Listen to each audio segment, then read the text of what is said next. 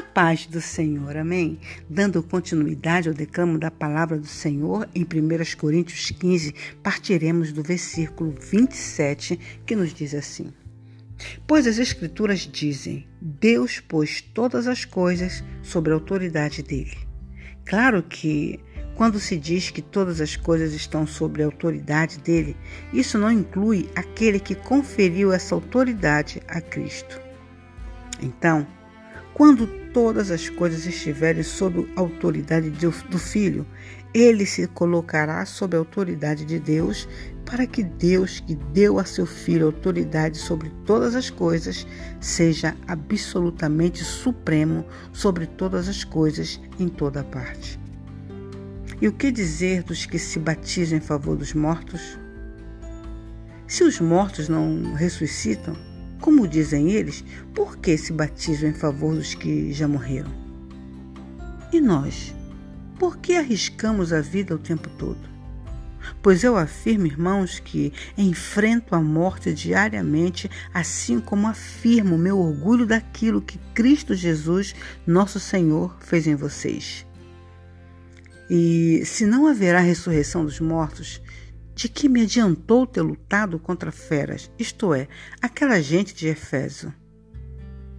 Se não há ressurreição, comamos e bebamos, porque amanhã morreremos.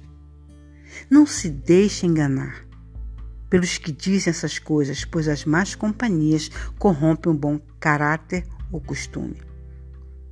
Pensem bem sobre o que é certo e parem de pecar pois para sua vergonha eu lhes digo que alguns de vocês não têm o menor conhecimento de Deus. Alguém pode perguntar: como os mortos ressuscitarão? Que tipo de corpo terão? Que pergunta tolas! A semente só cresce e se transforma em planta depois que morre. E aquilo que se coloca no solo não é a planta que crescerá, mas apenas uma semente de trigo ou de alguma outra planta. Então, Deus lhe dá um novo corpo como ele quer. Um tipo diferente de planta cresce de cada tipo de semente. Da mesma forma, há tipos diferentes de carne, um tipo para os seres humanos, outro para os animais, outro para as aves e outro para os peixes. Também Há corpos celestes e corpos terrestres. A glória dos corpos celestes é diferente da glória dos corpos terrestres. O Sol tem um tipo de glória, enquanto a Lua e as estrelas têm outro. E até mesmo as estrelas diferem em glória uma das outras. O mesmo acontece com a ressurreição dos mortos. Quando morremos, o corpo terreno é plantado no solo, mas ressuscitará para viver para sempre.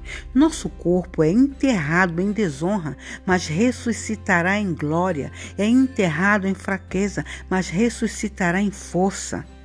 É enterrado como corpo humano natural, mas ressuscitará como corpo espiritual. Pois assim, como há corpos naturais, também há corpos espirituais. As Escrituras nos dizem: o primeiro homem, Adão, se tornou ser vivo, mas o último Adão é espírito que dá vida. Primeiro vem o corpo natural, depois o corpo espiritual. O primeiro homem foi feito do pó da terra, enquanto o segundo homem veio do céu.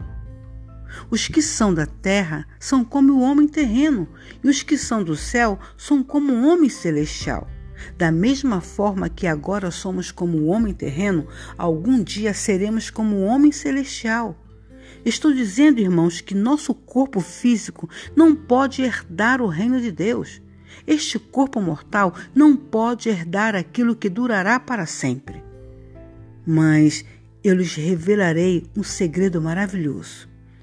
Nem todos dormiremos, mas todos seremos transformados.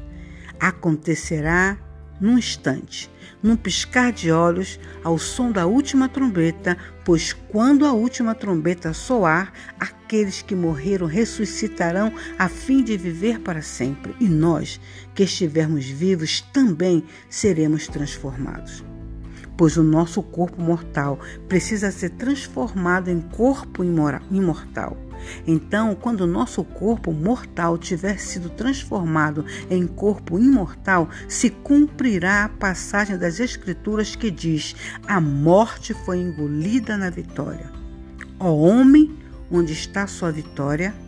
Ó morte, onde está seu aguilhão?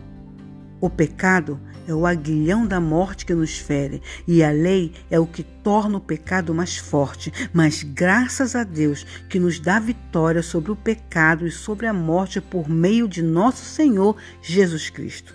Portanto, meus amados irmãos, sejam fortes e firmes, trabalhem sempre para o Senhor com entusiasmo, pois vocês sabem que nada do que fazem para o Senhor é inútil. Glórias a Deus e louvado seja o nome do Senhor por esta tão grande palavra de consolação, de conforto para as nossas almas. Se tiver alguém ainda duvidando daquilo que Jesus Cristo fez, que hoje seja destruído no nome de Jesus qualquer dúvida no seu coração. Porque assim como Cristo ressuscitou e aqueles que entregaram a sua vida a eles, aqueles que dedicaram sua vida a falar do Evangelho, a viver Cristo Jesus nessa terra, ressuscitarão. Aleluia! Para a honra e glória do nome de Jesus. Amém.